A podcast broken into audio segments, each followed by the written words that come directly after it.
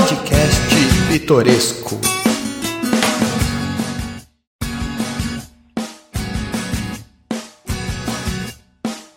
Senhoras e senhores, está no ar mais uma edição do Podcast, Pitoresco. Eu sou Alexandre Vieira. Eu sou o Thiago Abreu. E hoje vamos falar de educação, mais precisamente educação infantil. E para isso, já agradecendo aí por ter aceitado o convite, Caroline Rodrigues, ela que é professora de educação infantil e vai falar um pouquinho pra gente da sua profissão, como chegou até lá e tudo mais. Muito obrigado por ter aceitado o convite. Pode chamar de Carol? Claro, fica à vontade. Muito obrigado por ter aceitado o convite, Carol. E só pra gente, pro nosso público, é, de quando que você começou na área, quando que você tem, se você quiser ou não falar a instituição, fica à vontade, esse espaço aí é, é para você. Bom, bom dia. Obrigada pelo convite, eu que agradeço. É, então, a minha profissão foi uma escolha desde criança, né? Só que ninguém botava fé, tá, gente? Era aquilo assim, né? Quando a gente pergunta pra criança o que, que ela quer ser, e eu sempre falava que queria ser professora. E tempo foi passando, eu fui trabalhando em outras áreas, né? Como ensino médio, essas coisas, eu fui trabalhando em vários tipos de áreas. Até que eu comecei a fazer, fui fazer a faculdade e tem aquela. Todo mundo fica naquela expectativa, né? O que, que você fazer? O que, que, que, que você escolheu? E eu fui para pedagogia. Só que a minha formação foi um pouquinho conturbada. Eu iniciei pedagogia assim que eu terminei o ensino médio em uma faculdade específica. E passando o tempo, eu já tinha, eu já tinha feito essa faculdade já há dois anos. E depois disso eu precisei trocar de faculdade por conta do meu trabalho, né? Que ficava muito difícil se locomover até ele, eu sempre chegava atrasada, enfim. E acabei tendo que mudar. Só que essa faculdade que eu mudei não aceitava nada do que eu tinha feito na outra. É como se eu não tivesse feito. Então eu precisei voltar e fazer tudo de novo. E eu falo que naquele momento eu realmente sabia o que eu queria fazer. Porque imagina você ter feito tudo, uma faculdade quase terminando, faltava um ano e meio para terminar. E quando eu precisei mudar, eu tive que fazer tudo de novo. Só que assim, gente, não me arrependo. Eu gosto muito do que eu faço. É... Só que eu optei para trabalhar apenas com educação infantil, né? Então hoje eu, traba... É, hoje eu trabalho numa instituição que ela é conveniada com a prefeitura, é uma associação que ela se chama Associação das Mulheres pela Educação e ela é conveniada com as creches da Prefeitura de Osasco. Tá? Então eu trabalho em uma creche aqui próxima é, da minha casa, ela se chama Creche Brilho do Aprender. E lá eu trabalho com crianças de 2 a 5 anos. É, esse ano eu estou com as crianças de 5, né? Que é considerada o pré. E é o primeiro ano que eu pego o pré, porque geralmente eu sempre pego os pequenos, né, de dois anos. E, gente, é muito gratificante você trabalhar com criança, você desenvolver com a criança. E eu gosto muito, gente. Foi uma escolha que eu fiz na minha vida que eu não me arrependo. E eu amo muito o que eu faço, gente.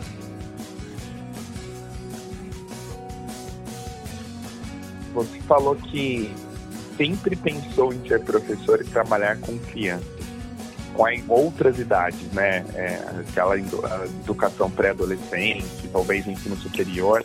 Por que não esse tipo, essa faixa etária de idade? Para que? Desculpa, não entendi. O porquê das crianças trabalhar com elas e não trabalhar, sei lá, com adolescente, com adulto, talvez no ensino superior? Então, assim, eu me formei muito nova, né? Quando eu iniciei, porque eu, eu trabalho desde os 18 anos com isso, né? Fiz estágio e tudo. E quando eu comecei a trabalhar, é, eu via muito preconceito em relação a você trabalhar com crianças menores. Por mais que hoje a gente vê todo mundo, ah, educação infantil, amo trabalhar com criança, mas quando eu iniciei, era muito preconceito de trabalhar com criança. Ninguém queria trabalhar com criança. A gente sempre ouvia assim: ah, mas não vou trabalhar com criança, que é mais difícil. Eu prefiro trabalhar com os maiores, que os maiores fazem as coisas sozinhos e tal. Por, a gente, eu entendia que era mais por comodidade. Então isso foi me trazendo desafios. Por quê? Né? Por que, que as pessoas não querem trabalhar com criança? Por que, que elas não querem, é, só querem trabalhar com os maiores? Então eu fui atrás disso. E realmente, para mim, É, eu já trabalhei em uma sala de, com maiores, que era um ensino fundamental, era o sétimo ano. E para mim foi, foi bom, foi uma experiência, foi muito boa. Só que o contato que eu tenho com os pequenos, o desenvolvimento que eu tenho com eles, o trabalho com eles é diferente, né? Querendo ou não, a gente tem um apego porque é criança e como eu sou apaixonada por criança, eu assim, para mim eu sou muito suspeita para falar.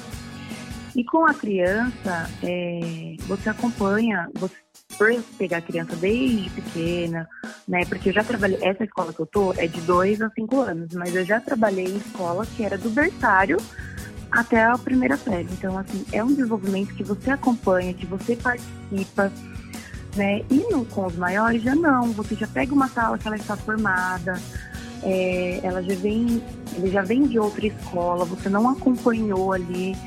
Então, acredito que isso para mim faz a diferença de poder trabalhar com as crianças menores. Ainda falando né, desse, do seu trabalho com as crianças, pode ser até atualmente. É você, é, você está quanto tempo no, na associação? Então, nessa associação eu estou dois anos. Dois anos.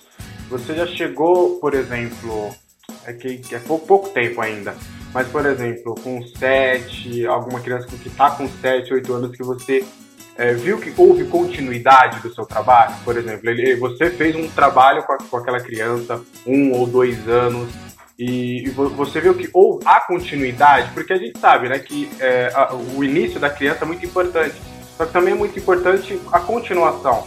Você entende que, que o seu trabalho tem sido continuado em outras escolas ou de fato é, é um problema que a gente também precisa é, melhorar um pouquinho?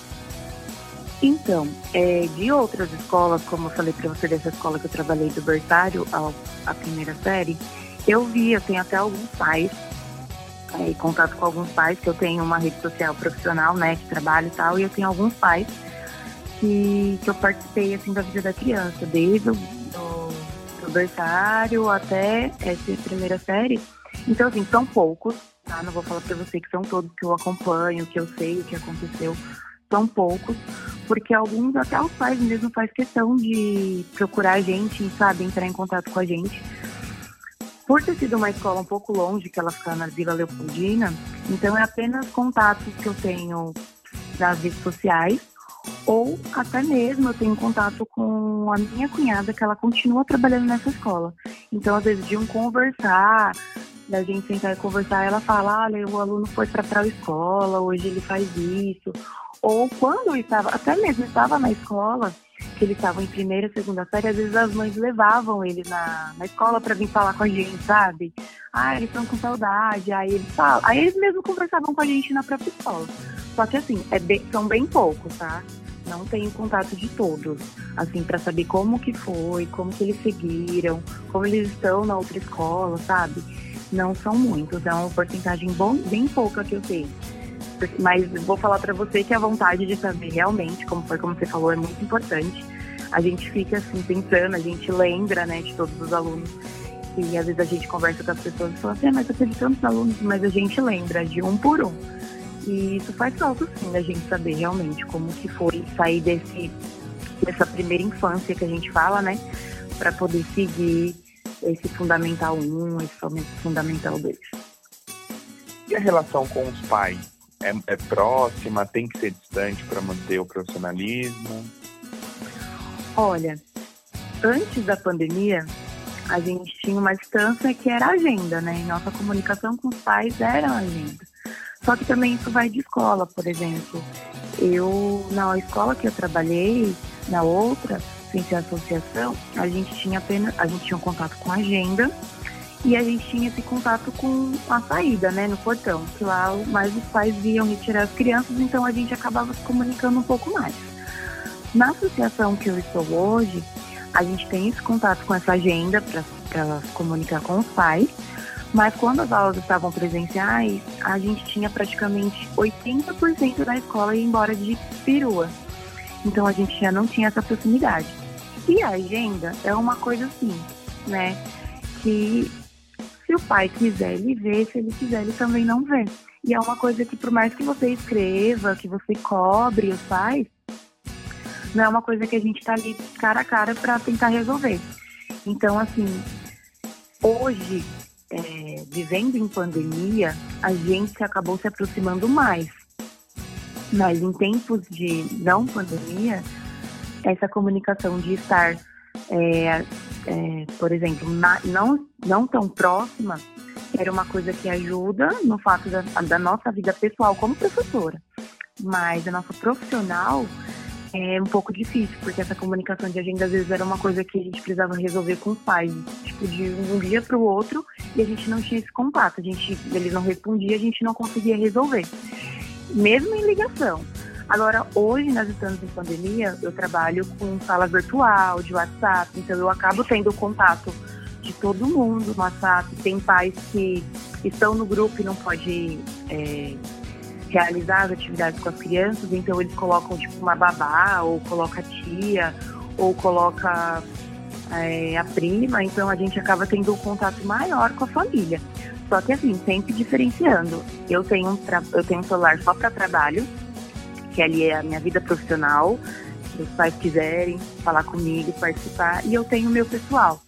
Porque mesmo a gente tendo isso, dá alguns problemas, sabe? graças a Deus comigo, assim, em relação aos pais, nunca aconteceu. Mas a gente tem isso com a escola, né? O fato de você estar tá ali trabalhando e na sua rede social eles, eles optam por você ter só o profissional. Tipo, vocês não pode ter o pessoal. Então eu, Carol, por a convivência, porque eu, eu já passei, eu prefiro ter esse contato apenas profissional. Então, assim, meu horário de trabalho é das 7 às 17 horas. Então, nesse momento, eles podem mandar mensagem para mim, falar comigo, até mesmo quando nós estávamos presencial. Então, eu opto por ter esse, esse contato apenas profissional. Óbvio, né? Eu trabalho próximo à minha casa, eu posso estar na rua, estar indo ao mercado, estar indo fazer qualquer coisa e encontrar um pai e um aluno na rua. Isso, para mim, não tem problema eu cumprimentar, eu falar. Mas essa rotina eu prefiro diferenciar, porque não são todos que entendem, sabe?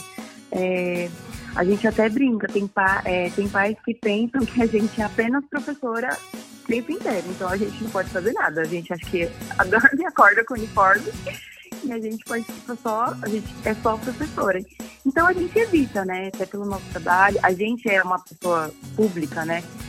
A gente eu trabalhando agora nessa creche é, que é pública, é, a gente vê que a nossa exposição é maior, né? E por ser uma associação, a gente faz outros trabalhos voluntários, então a gente sempre, a nossa carinha sempre está por aí.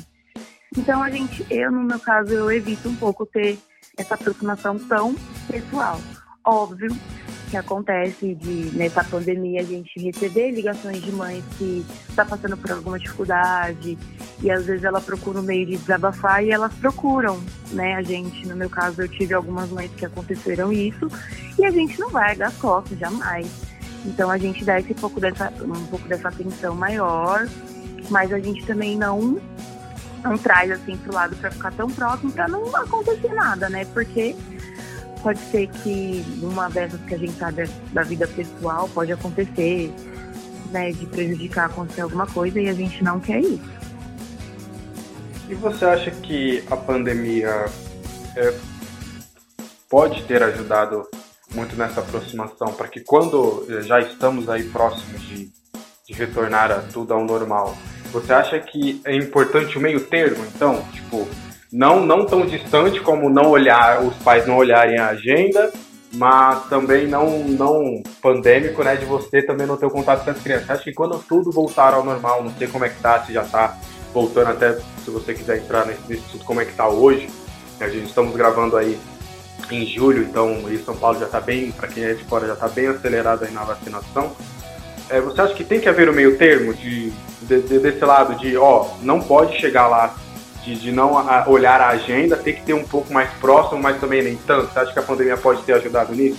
Para os pais terem entendido, entendido que também é importante é, para o seu trabalho até a participação deles? Olha, eu vou dizer para você que a pandemia nos ajudou o fato dos pais também valorizar bastante nosso trabalho, sabe? Em relação a tudo. E esse meio termo, como você falou, é o que está ajudando a gente bastante. Agora, o nosso contato com os pais em relação à atividade, em relação a tudo, até uma própria reunião de pais, porque agora nós estávamos fazendo tudo online, isso, isso aproximou mais, né? Nos ajudou mais, como nós, como professoras. O fato de olhar a agenda era uma coisa que a gente ficava perdida, né? Porque se o pai não responde uma agenda no que a gente questionou, se a gente faz uma ligação, eles não atendiam, porque eu vou falar pra você, eles não atendiam, tá? Então a gente ficava nessa, assim, meu Deus, eles não respondem, o que a gente vai fazer? E nesse, nessa pandemia que ocorreu nesse meio termo, óbvio, tá? Que a gente ainda tem alguns que não nos respondem, né? Que não participa. Mas está bem melhor do que antes, né? Então a pandemia nesse fato nos ajudou muito.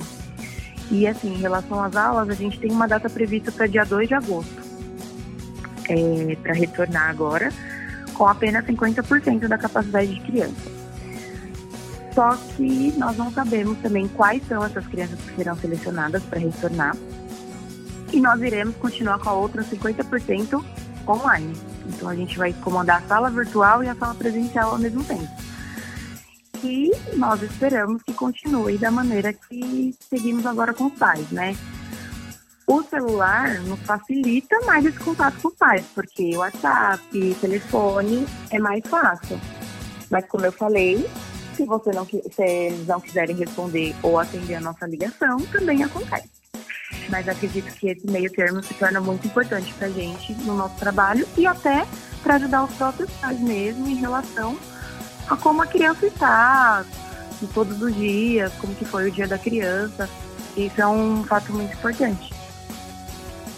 O quanto essa, essa questão dessa aula dividida, né, presencial e também está ali com a questão remota, afeta na, na criação né, da, dos ensinamentos para as crianças? Olha, a gente vem de. Desde o. A gente, eu estou com essa sala virtual desde maio do ano passado, né? Então, assim, de lá para cá, não houve nenhum retorno da escola. A gente seguiu sempre com essa sala virtual. Então, assim, as atividades que são feitas, que nós, que nós enviamos, elas foram todas adaptadas para que os pais conseguissem realizar em casa, né? Se for uma atividade que ela exige papel, giz, esse tipo de materiais escolares, a escola fornece. Mas mesmo assim, nós adaptamos, adaptamos as, as, atividades para que os pais consigam realizar em casa. Porque a gente sabe que o espaço de casa é diferente do espaço da escola, né? E com esse meio termo, nós teríamos o quê? Eu teria que é, montar um cronograma de atividade para adaptar as crianças que irão ficar em casa e eu iria montar um cronograma para as atividades das crianças que, que irão ir para a escola, né? Então, assim, seria algo, entre aspas, diferente para a turma, mesmo sendo na mesma sala. Então, para mim, para mim, assim, eu acho que essa seria a dificuldade, porque a gente teria que trabalhar de forma diferente, né? Tipo, uma criança que vai para a escola, ela vai ter essa rotina de escola, ela vai acompanhar, porque eles estão sem rotina, né? Eles estão em casa, eu coloco a proposta no grupo para eles me enviarem fotos deles realizando atividade. E isso vai das 7 às 17 horas. Só que eles não, nesse tempo, eles não são obrigados a acordar às 7 horas e enviar essas atividades. Então eles estão sem rotina. Eu recebo atividades durante o dia inteiro das 7 às 17, ou tem alguns pais que não conseguem realizar naquele momento, eles me enviam depois do horário, ou me enviam final de semana. Então, eles não têm uma rotina. Para as crianças que vão para a escola, eles vão começar a ter uma rotina, né? Elas vão estar, elas vão ser obrigadas, entre aspas, a estar na escola às 7 horas, né? O horário do café, o horário da atividade da professora, o horário de estar na sala. E os que vão estar no grupo virtual, não. Então, acredito que a gente vai ter que trabalhar com essa diferença, entendeu? E aí a dificuldade é um pouco maior para quando retornar todo mundo, a metade da sala vai ter uma rotina, ela vai estar adaptada e a outra não. Então acredito que um pouco da dificuldade de estar trabalhando esse meio a meio vai ser isso. E assim, por estar dividido também, porque eles vão dar prioridade para as crianças, pelo retorno, pela reunião que nós tivemos, para que quem realmente não tem condições de ficar em casa, ou que esteja passando por algum problema financeiro, porque a criança pode se alimentar na escola, né? Algum, ter mais cuidados, enfim. Então a gente não sabe também se essa sala virtual é, para os pais que não vão ver as crianças para a escola vai ser tão participativa assim. Então a gente fica nessa, nessa dúvida até mesmo iniciar como que vai ser essa 50 50 é, das crianças ao retorno da sala virtual e, e presencial. Certo. Falamos de algumas, de algumas coisas positivas, né, com, com essa questão da pandemia. Só que aí também tem um lado que eu acredito ser negativo, que é o fato realmente que você citou da, da criança não ter rotina, né? ela não é, ela não está ali é, aprendendo das 7 às 17. Não é, não é, não são essas 10 horas, é bem, é bem reduzido. E, e qual, qual, você acha que pode ser o impacto da, da, da, da criança nesse sentido? Qual é a diferença da criança de fato ter essa rotina de acordar cedo, ir para a escola, ficar até quase, quase de noite ali no finalzinho da tarde, para agora? Quais são as, as, as diferenças negativamente? Então, essas diferenças negativas é assim, porque, por exemplo, é, as crianças que iniciam né, na creche, elas, já, elas vêm da própria casa, elas nunca foram para outra escola. Então, é uma adaptação já diferente, né? Que isso que eu falo das crianças de dois anos. Então, assim, é uma adaptação diferente. Quando elas iniciam a adaptação, ela, inclusive, até falo dessa associação que a gente trabalha, essa adaptação a gente faz de uma forma diferente, né? Porque a gente trabalha com método construtivista. Então, os pais participam, né, dessa adaptação.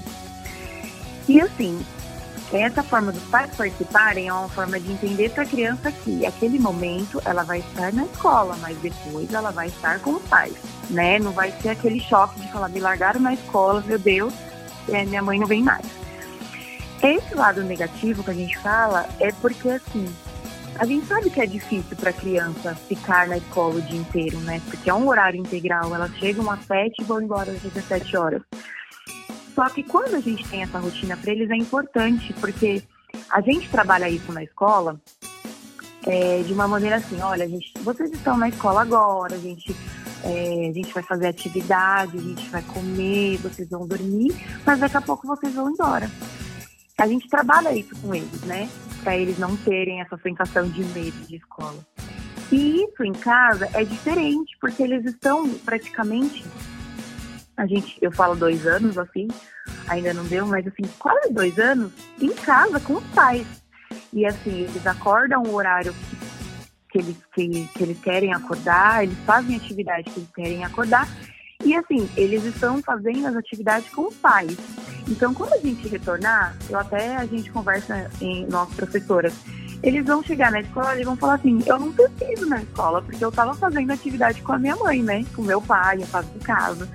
Então, essa parte negativa de rotina é isso. Porque quando tem uma rotina, eles sabem. Ah, até quando nós estávamos presenciais, a gente ouvia muito, né, da, deles mesmos brincando. Que quando chegava na sexta-feira, eles sabiam que no final de semana eles iriam ficar em casa, porque a gente trabalhava essa rotina, né? Ah, eu vou para escola, eu vou para escola na segunda, na terça, na quarta, na quinta e na sexta. E no final de semana eu sei que eu vou ficar em casa com meu pai, vou ficar com minha mãe. Então a gente trabalhava isso. Então não tinha muito isso de chegar à tarde alguma criança chorar porque queria a mãe, porque queria o pai. Até o fato de, de falar para vocês que eles irem para a escola com a perua ajuda bastante, né, nesse, nesse método de adaptação, porque eles chegam com a perua, vão embora com a perua, então não, o apego com o pirueiro não é tão grande quanto com a família. Mas essa rotina é, de estar em casa nessa pandemia atrapalha por isso, porque eles não têm. Ah, eu não estou indo para a escola, mas eu estou fazendo atividade em casa, né? Eu tenho uma alimentação, assim, eu como o que eu quero. E na escola, porque assim, não é que a gente obriga, mas a gente incentiva, né? Porque muitas crianças chegam lá com alimentação assim, ah, hoje eu quero comer só o arroz e pronto. E nós a gente incentiva, vamos comer a salada, vamos comer a mistura, né? E a gente tem incentivo. Em casa a gente sabe que não tem. E a gente entende, porque nós nós estudamos, nós somos preparadas para isso, né? Nós se formamos para trabalhar com isso e os pais não. Quando eu citei na outra pergunta que vocês fizeram que nós estamos sendo mais valorizados agora, é isso. Os pais estão passando em casa com as crianças o que nós trabalhamos na escola. Entendeu? Porque a gente ouvia muito assim: ah, você é professora de educação infantil? Ah, você senta no chão da sala e brinca com as crianças. Você vem falar para mim que você, tá, que você trabalha ou que você tá cansado. Eu ouvi muito isso de muita gente. E hoje, com essa pandemia, eles participando dessa forma, recebendo as atividades, tentando realizar com eles em casa, eu já recebi muitos elogios do, dos pais por, tipo, no privado, tipo, olha, gente, eu nem sei o que falar de vocês, da profissão de vocês, olha, só tenho que parabenizar, porque vocês ficar com as crianças o ano inteiro, todos os dias, eu tô aqui nessa pandemia e eu vi quanto é difícil e tal. Então isso ajudou para valorizar o nosso trabalho. Então, essa rotina sendo trabalhada assim, acaba complicando. A gente fala mais pelas crianças, entendeu? Para que isso não ajuda elas. A, a, gente fica até com essa adaptação depois que eles voltarem, tanto os 50% quanto todos, vai ser uma adaptação diferente com eles, vai ser uma acolhimento diferente porque a gente sabe que está com pais ali todos os dias e de repente eu ter que voltar para a escola para fazer tudo isso na escola vai ser difícil, é, vai ser difícil para ele. E não que a gente não tenha passado atividades, viu, em relação à rotina, para que os pais trabalhem em casa, para que eles não ficassem tão fora da rotina. Mas a gente sabe que é difícil para eles, eles trabalharem isso, até porque tem pais que trabalham o dia inteiro, tem pais que trabalham à noite. Então, querendo ou não, é uma forma que não tem como é, influenciar nessa rotina da criança ou ajudar. Então a gente entende de uma forma, mas estamos estudando e trabalhando também para fazer esse retorno de uma maneira mais prazerosa para as crianças, para que elas não sofram essa adaptação também. Engraçado, né? Tem, tem uma das, das coisas positivas que a gente pode tirar da pandemia, principalmente aqui no Brasil, é essa valorização dos profissionais, né? enfermagem, fisioterapia, professores. Você falou aí da, que realmente há uma valorização. Que realmente não, não é só brincar no chão com a criança, muito pelo contrário.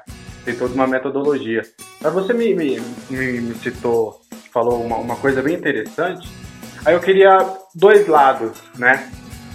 É, qual é a importância e os cuidados que a criança deve ter nessa adaptação de, como você falou, passei a, o, a, minha vida em casa, ou seja com babá, seja com alguém cuidando, ou com a minha mãe, com meus pais ali em casa, e agora eu vou para a educação infantil. Qual é a importância, quais são os cuidados que você tem que tomar e os pais também têm que tomar nessa adaptação? Quais os cuidados que eu, eu e, por exemplo, eu e minha noiva, a gente tem um filho, é, é, é hipótese, tá? Não tem, mas a gente tem um filho e vou matriculá-lo, tudo. Como, como que eu devo falar isso para ele? Como é que tem que ser também, na sua visão, é, a, a, como que os pais têm que ajudar também nessa questão?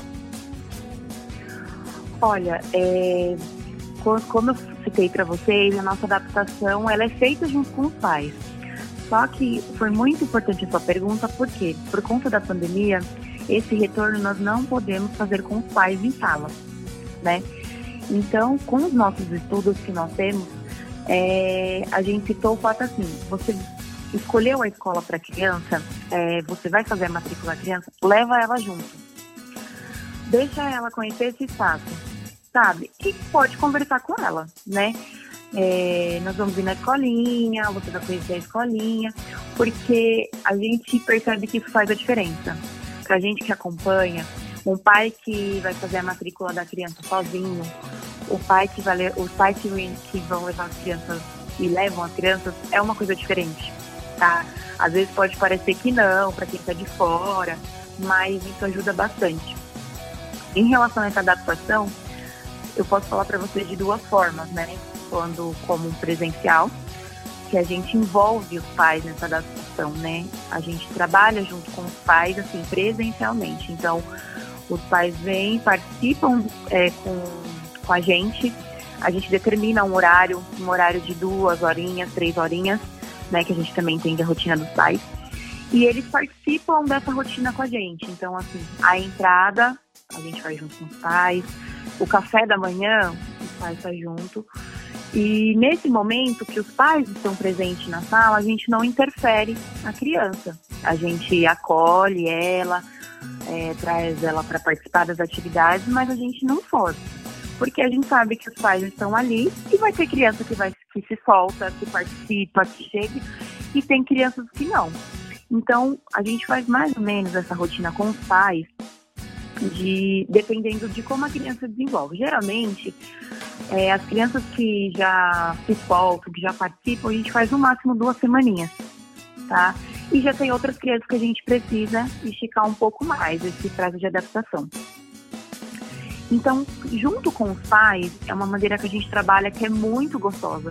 Que você não vê sofrimento, você não vê criança chorando, porque eles estão cientes que os pais estão ali e muitas vezes quando os pais vão embora, é o tempo que os pais falarem assim, ó, papai vai trabalhar, mamãe vai trabalhar e a gente vem buscar vocês, ou o pirueiro vem buscar e você vai embora. E eles se acalmam com isso, né? Tipo assim, meu pai e minha mãe estão na escola comigo, então eu posso ficar aqui. Isso passa segurança para as crianças, né? Eu acho muito importante. Só que agora nós iremos fazer uma adaptação sem os pais, né? Vai ser as crianças e, a, e nós, professores. Para a turma que eu estou, que é o pré, ele já tem cinco anos. Então essa adaptação é diferenciada por quê? Eles já vêm de escola, se eles não, vêm, se eles não vieram do, do maternal 1, né, que inicia nessa creche, eles já vieram de outra escola, então assim, é uma adaptação do pré muito tranquila. Eles chegam na escola assim, ai, bom dia professora, entra na... Nem parece que é uma adaptação.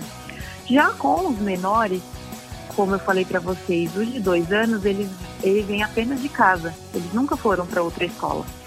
Então, essa adaptação, é, a gente até brinca que é um pouquinho mais dolorida com as mães, com os pais, porque vai tirar esse vínculo, né? que vem de casa, eles vai a partir de agora eles vão participar da, eles vão ficar na escola, o horário de rotina vai ser diferente, até por eles seguir essa rotina na escola, quando chegar o final de semana também acontece de seguir em casa. Então são crianças que irão chegar e eles não conhecem, assim, nosso rosto, o rosto eles estão vendo apenas por foto do, do, da sala virtual. Eu costumo enviar bastante vídeos para que eles me conheçam um pouco, sabe? é, escutem a minha voz, ver os vídeos e ver que quando eles voltarem eu sou um rosto conhecido para eles. Mas eles vão estar totalmente com pessoas desconhecidas, né? Eu vou chegar na escola, eu vou aqui as professoras, mas eu não conheço. Então a gente sabe, a gente entende esse lado. Então a gente trabalhou, a gente estudou para fazer essa adaptação acolhedora. Só que essa adaptação acolhedora também a gente tem que fazer de forma é, diferente porque nós estamos em uma pandemia. Então, esse tipo de contato, a forma mais de estar mais próxima, né, desse beijo, desse abraço que a gente tem, costume de ter um afeto, a gente vai ser de uma forma diferenciada também.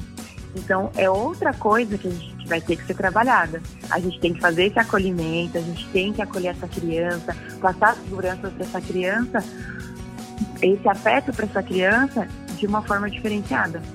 Então, eu posso dizer para você que vai ser um desafio muito importante, né, em relação a isso. Então, a dica que eu falo é para os pais, para os pais sempre trabalhar isso em casa, né? Olha, você vai para a escolinha, é, você vai conhecer amiguinhos, você vai estar conversar com a criança. Gente, vocês não sabem o tanto que é importante a gente ter um diálogo com, com a criança. Vocês não sabem o quanto isso é importante para o desenvolvimento da criança, né? O tanto que essa criança desenvolve é você conversar, você dialogar com ela. Então a gente sempre pede para os pais, durante essa adaptação, conversa com as crianças, explica que eles estão indo para a escola, porque nós na escola também vamos estar fazendo isso, né? A gente vai conversar com eles, a gente vai trazer eles para essa rotina escolar, mas a gente sempre vai deixar o fato de que eles virão para casa, que eles vão ver os pais, né? Que eles vão, eles têm a casa ainda para ter esse momento deles com a família.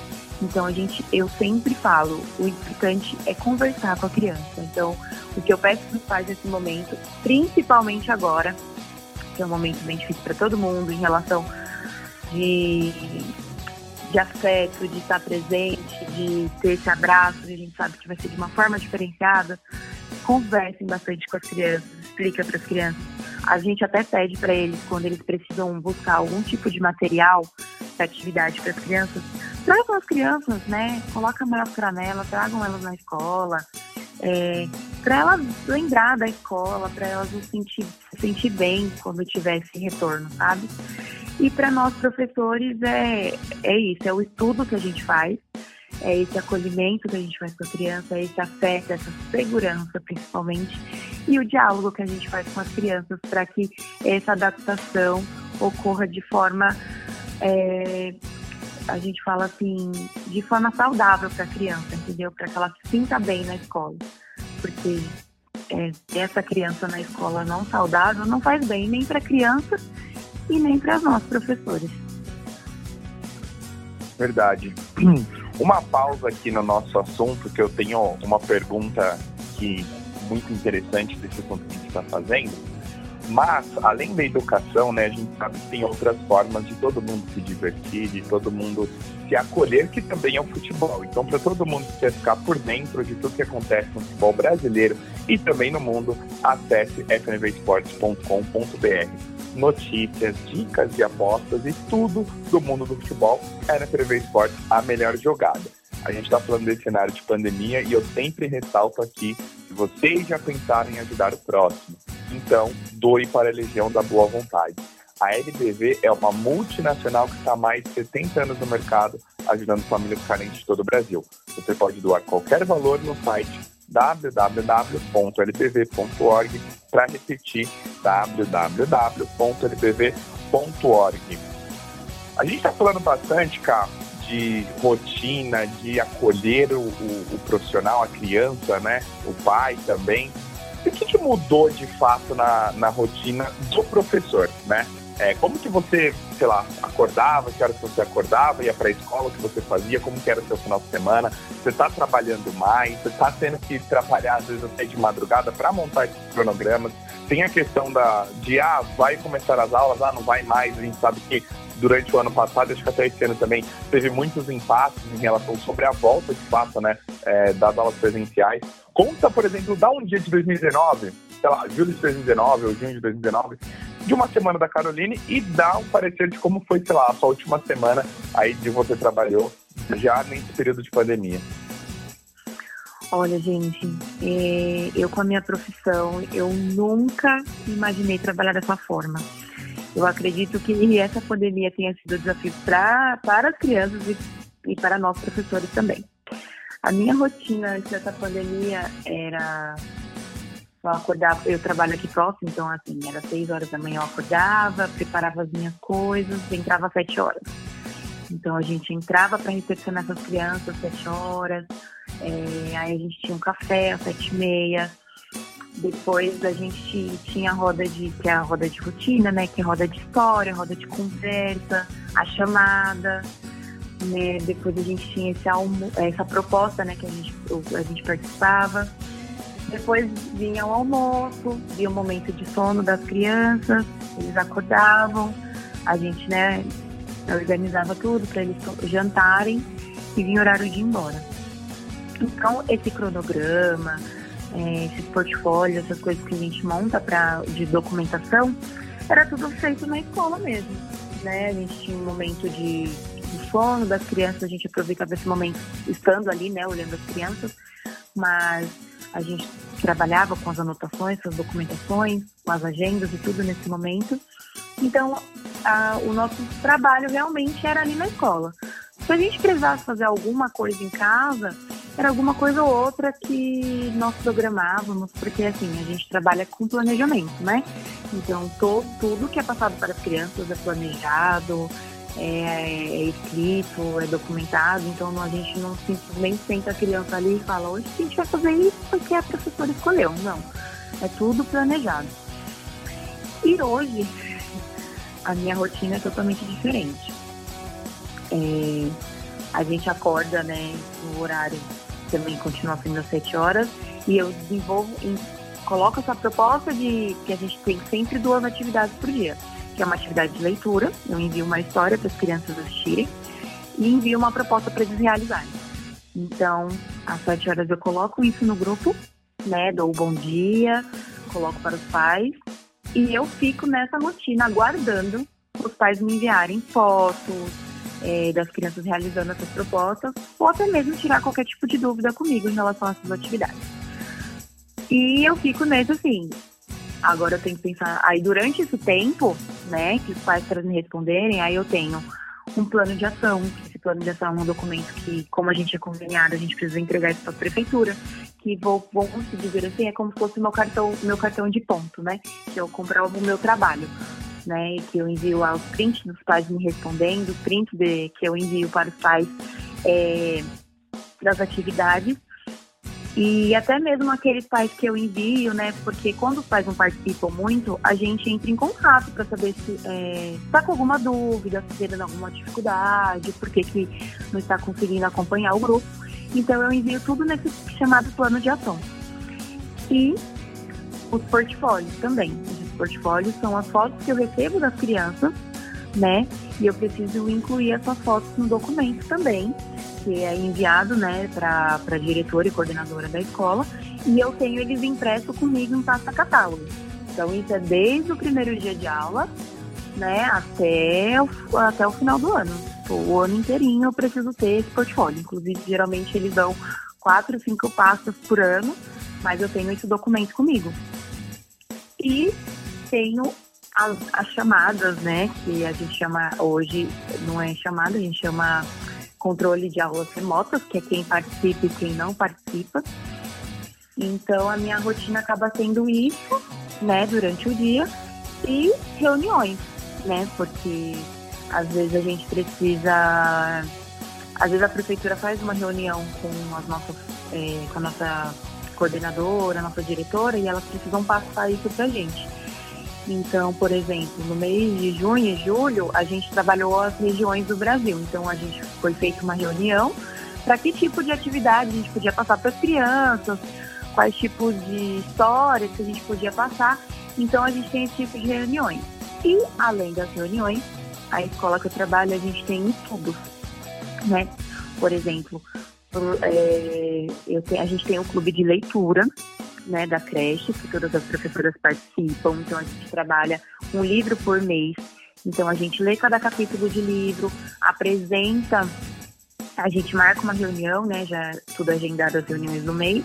E nessa reunião, cada professora é, ela expõe o que ela leu, o que ela achou do livro, se ela ficou com alguma dúvida, se ela o que ela acrescentou, se isso tem alguma é, tem algum envolvimento com a nossa rotina da escola.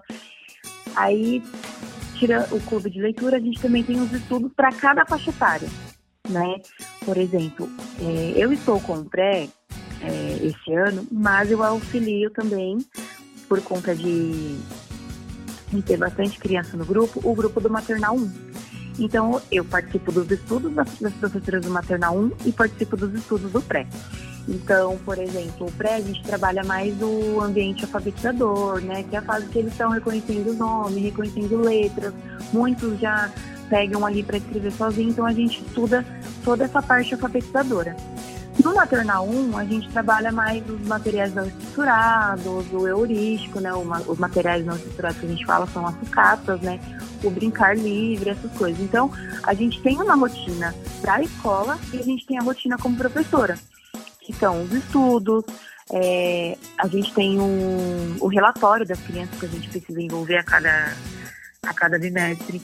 Então, vou dizer para vocês que o horário das 7 às 5 não existe na minha rotina mais.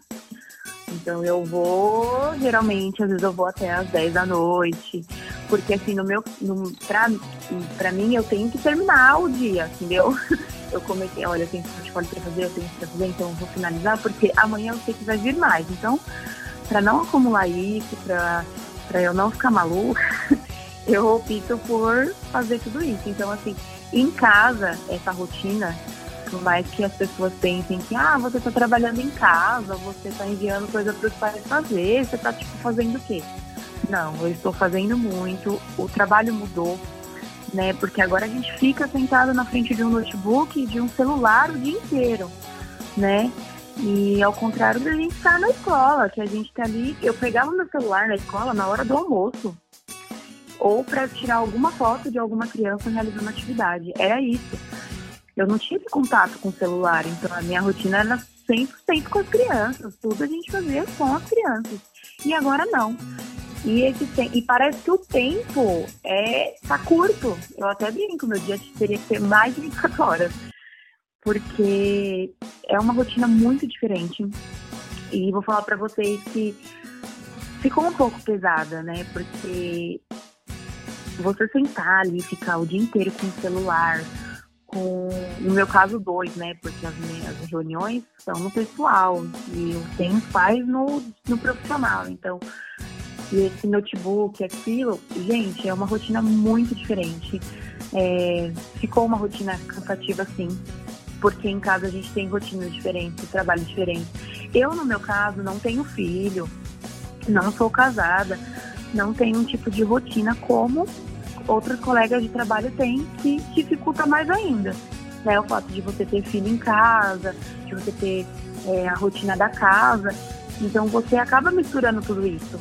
Então se torna muito mais difícil do que nós estávamos trabalhando na escola, a gente sabe que a gente tem aquele horário, é das 7 às 17, e a gente proporciona tudo durante esse horário. E agora a gente proporciona depois, a gente faz coisas depois do horário, né? A gente recebe alguma ordem, tipo, ah, a gente tem que mudar essa rotina, fazer isso, e a gente precisa mudar naquele momento, tipo, independente do seu horário de trabalho ou não. Então, acredito que para nós professores essa rotina na pandemia, ela não está, não, não está sendo fácil, sabe? Ela mexe muito com, até com o nosso pessoal mesmo. Porque você está em casa, você está com a família, alguma coisa assim, você está ali em reunião, você tem documentos para fazer e até mesmo em parte financeira eu sinto para vocês, porque assim, a gente teve que aumentar a internet, a conta de luz veio maior, né? eu tive que comprar uma impressora para poder trabalhar em casa com essas impressões, com essas coisas, para não acumular. Então, mexeu, acho que com tudo, assim, em relação a essa parte profissional, essa rotina profissional que eu falo, né? Agora partindo para alimentação, né? Não sei se também existe um acompanhamento da sua parte, se você ali na hora do intervalinho, do recreio ali participa. É, hoje, né? Você falou que é uma, que é uma associação pública, então o governo que, que, que cede o alimento e tudo. Esse alimento é, tem fruta, tem legumes, tem verduras, é sempre arroz feijão é uma proteína. E você, você como é importante, né, desde cedo a criança ter esse hábito. Se você já chegou a, a ver uma criança que ela é, tinha uma, uma alimentação bem, bem ruim, que já vinha dos pais. Conta um pouquinho da, da, da alimentação, da importância da, de uma alimentação saudável desde cedo. Olha, as alimentações, é, os alimentos que chegam pra gente na escola é tudo acompanhado de uma nutricionista, né? Então são todo, é, tem a proteína, tem as frutas, o tipo de mistura, né? É, a gente não tem fritura para as crianças. É, são verduras, legumes, coisas que eles não têm no dia a dia, né? São poucos que tem. A gente fala dessa importância porque sim, tinha crianças que chegavam na escola e eles queriam comer ou só o arroz ou eles iam pedir bolacha pra gente, né? Você vê que tipo, era de uma rotina, de um costume, porque eles já viravam pra gente, viu as crianças comendo a comida no prato, mas eles queriam uma bolacha.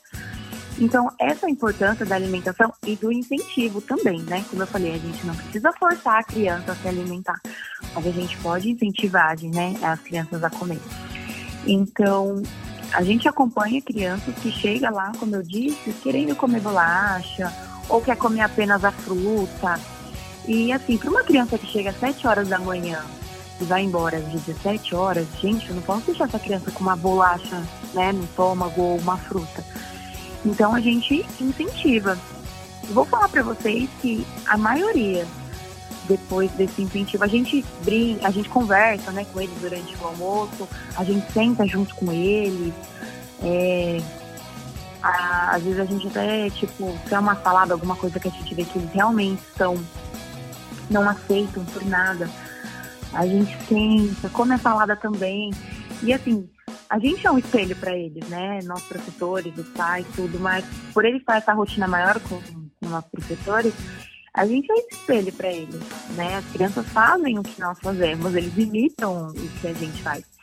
E muitas das vezes a gente acompanhando ou a gente se alimentando também, eles começam a se alimentar, eles começam a gostar. Óbvio, né, que como a gente também não gosta de algum tipo de alimento, eles também não gostam. Mas essa importância do, da alimentação, é, ele se, é, se torna na escola mais que excepcional, pelo fato de eles precisarem se alimentar por estar ali.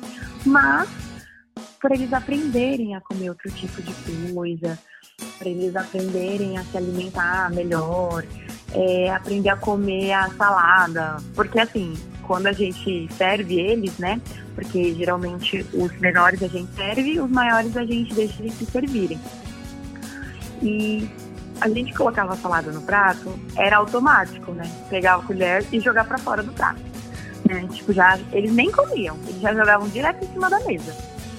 E quando a gente começa a conversar, quando a gente começa a até cantar música, sabe? Participar, você vê que é diferente.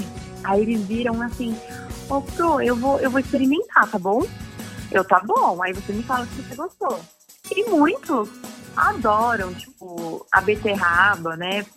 A, a beterraba por às vezes deixar o arroz, né? Deixa o arroz roxinho, e muitos falavam que estava estragada, né? A comida. A gente, não, não tá estragada, que ela é assim, ela toca uma tinta, tudo. Aí, inclusive, disso saiu, eu realizei uma atividade de tinta caseira com a beterraba para poder trabalhar isso com ele.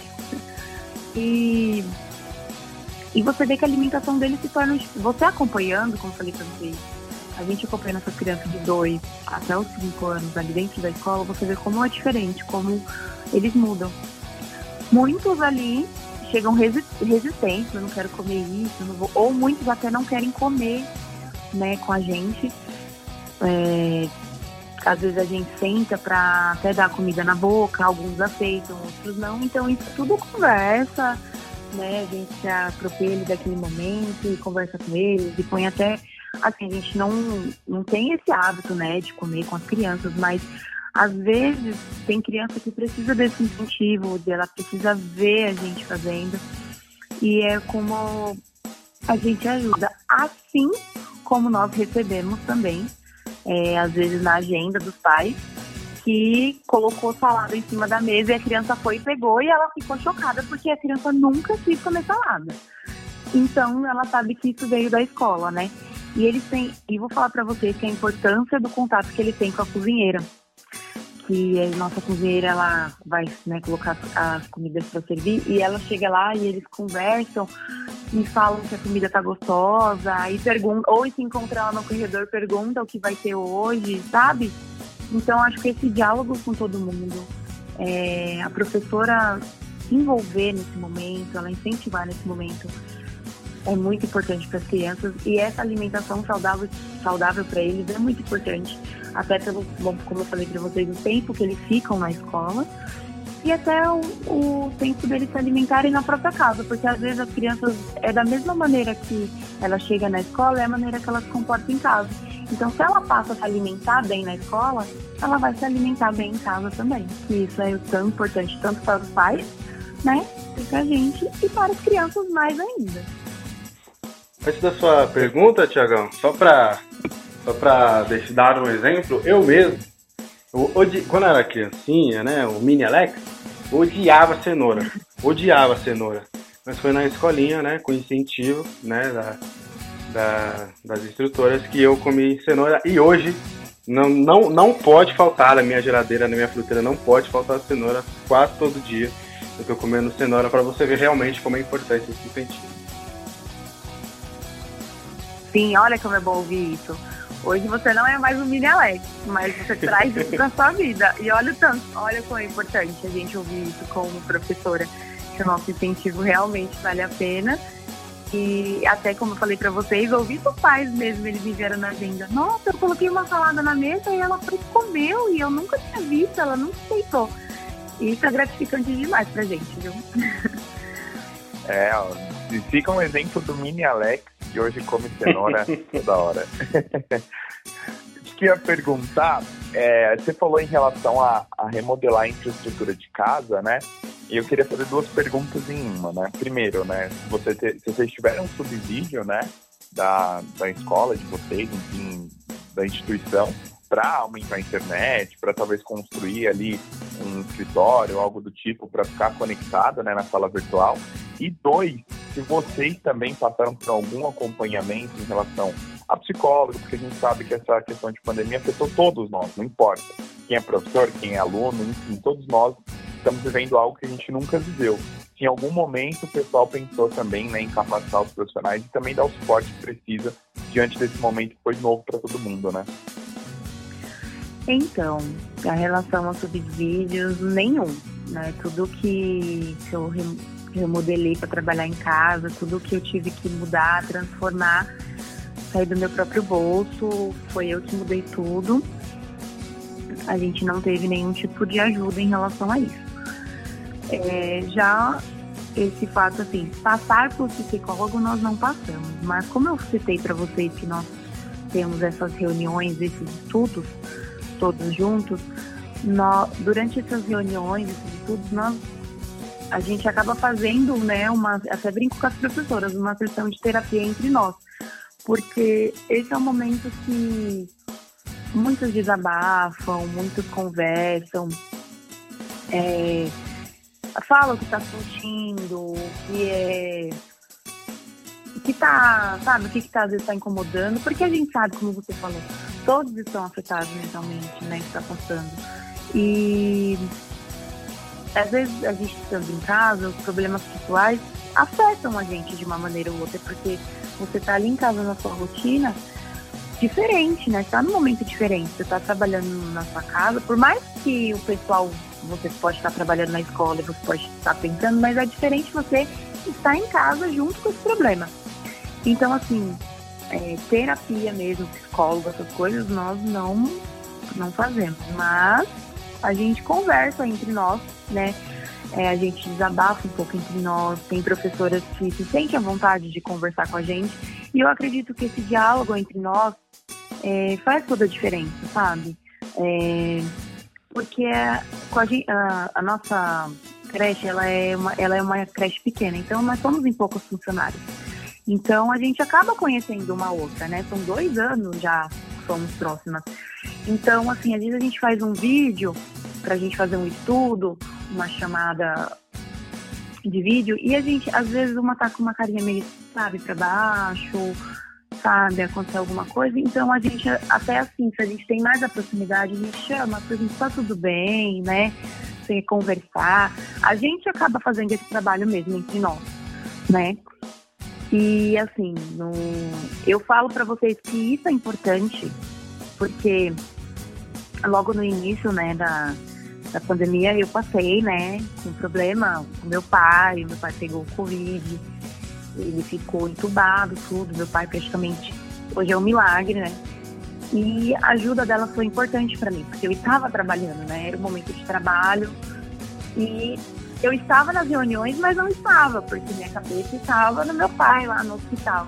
Então, assim, eu falo para vocês que elas me acolheram muito, né? E hoje, esse trabalho que, que nós fazemos uma com as outras é o que, o, o que nos ajuda bastante durante esse período, sabe? De, de pandemia, de, com essa nossa saúde mental afetada. Isso nos ajuda bastante. E assim, nós temos a coordenadora e a diretora também, que ela vê que a gente não está muito bem, elas acompanham a gente na reunião, elas nos chamam para conversar, sabe? Para saber se está tudo bem. Então, assim, a gente tem esse apoio um dos outros, que acaba nos ajudando, e também a família em casa, né? Estamos chegando aí a um, mais de um, pouquinho. Estamos chegando agora a 59 minutos, já vamos passar um pouquinho de uma hora. Caroline, quero agradecer novamente por ter aceitado o convite. Fica o espaço aí, o espaço final para você. Se você quiser contar alguma história, alguma curiosidade, alguma coisa que a gente não perguntou que você acha importante falar, esse é o momento.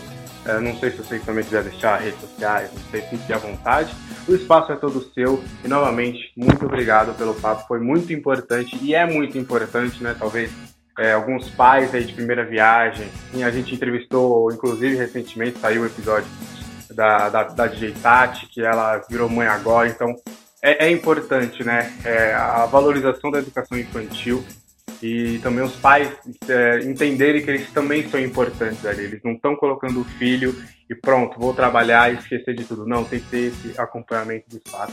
E foi um papo muito, muito, muito bacana, viu? Muito obrigado e o espaço é todo seu. Bom, eu que agradeço você, tá, por ter me convidado. Eu adorei participar. Vou confessar que eu estava um pouquinho nervosa, né? que eu nunca tinha participado, mas eu adorei participar com vocês. As perguntas de vocês foram muito importantes, porque eu acho que fica aí para os pais saberem, né, a importância que eles também têm na vida das crianças, é, o que nós professores estamos fazendo nesse momento de pandemia para ajudar todos, porque de uma forma ou de outra nós acolhemos as crianças e acolhemos os pais também nesse momento. Então, eu quero agradecer vocês por ter dado esse espaço para mim, por eu ter explicado o que realmente acontece no mundo professores, né? E muito obrigado mesmo, eu adorei participar com vocês. E agradecer, né, o Thiago por ter me convidado, por ter tido paciência. Ele havia me convidado há um tempo e eu não consegui participar por conta da rotina. E eu fiquei muito feliz por ter.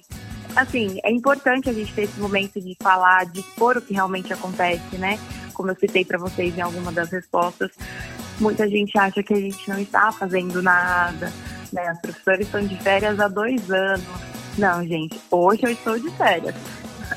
Mas ele estava trabalhando normalmente e a gente sempre faz isso pelas crianças. Nosso trabalho é focado nas crianças. A gente traz os pais também, né, para participar, para eles entenderem. Mas a educação infantil é, é isso, é trabalhar para as crianças, é fazer com as crianças se desenvolva, conheça o mundo de forma melhor, principalmente nesse momento que a gente está vivendo hoje. Então, muito obrigada, gente. Tiagão, sua paciência foi, foi recompensada, né? Um ótimo papo. Com certeza, né? A gente tem paciência com aquilo que a gente sabe que vai dar resultado e deu. Você viu um ótimo papo, a gente falou bastante aqui de uma questão que é muito importante né, para a educação infantil. São o futuro da nossa nação, né? São as pessoas que vão ajudar a gente tentar melhorar esse nosso Brasil, melhorar o mundo. Então começa lá com a Carol, né? A gente sabe que na nossa vida, né, o, o mini Alex que não comia cenoura passou a comer cenoura por conta da escola e por muitas outras coisas que a gente fez por conta desse convívio que a gente teve na escola, né? As brincadeiras, saber respeitar, saber compartilhar. Então a gente sabe que esse período está sendo de fato muito difícil, né? Com essa questão da, da pandemia. Então agradecer demais a Carol pelo, pelo espaço, né? Pelas férias dela, ela está aqui gravando aqui com a gente, né? E deixar aqui meu recado final, né, para o pessoal também seguir a gente lá no nosso podcast Pitoresco no Instagram para ficar por dentro de todas as novidades do programa, da nossa agenda de entrevistas. E agradecer você também, Alex, que esteve comigo em mais um desses gravações espetaculares. Eu que agradeço. Pode falar, Carol. Fala, pode falar. Alex, eu vou dizer que o seu exemplo será usado nas minhas fotos de reuniões, viu? Do Aí, Alex, porque foi oh. muito legal. Perfeito, pode, pode usar, pode usar sim, que, que é verdadeiro de fato. Assim, é, eu, a minha pergunta justamente foi por isso. Porque eu lembro até hoje, minha avó, minha mãe empurrava a cenoura. Eu achava que era coisa para coelho, assim, tipo, eu idealizei uma coisa na minha cabeça de que eu não poderia comer. E sabe, sabe aquela da criança, eu nunca comi, então não gosto? Então era aquilo. Sim.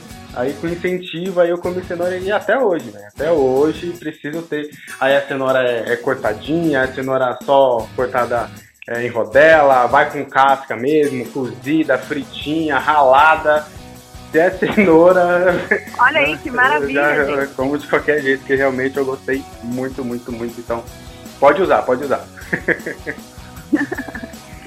Então estamos encerrando aí mais um episódio do Podcast Pitoresco. Lembrando, como o Thiagão disse, segue a gente lá no Instagram, arroba Podcast Pitoresco.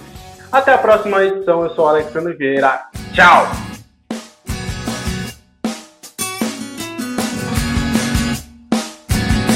Podcast Pitoresco.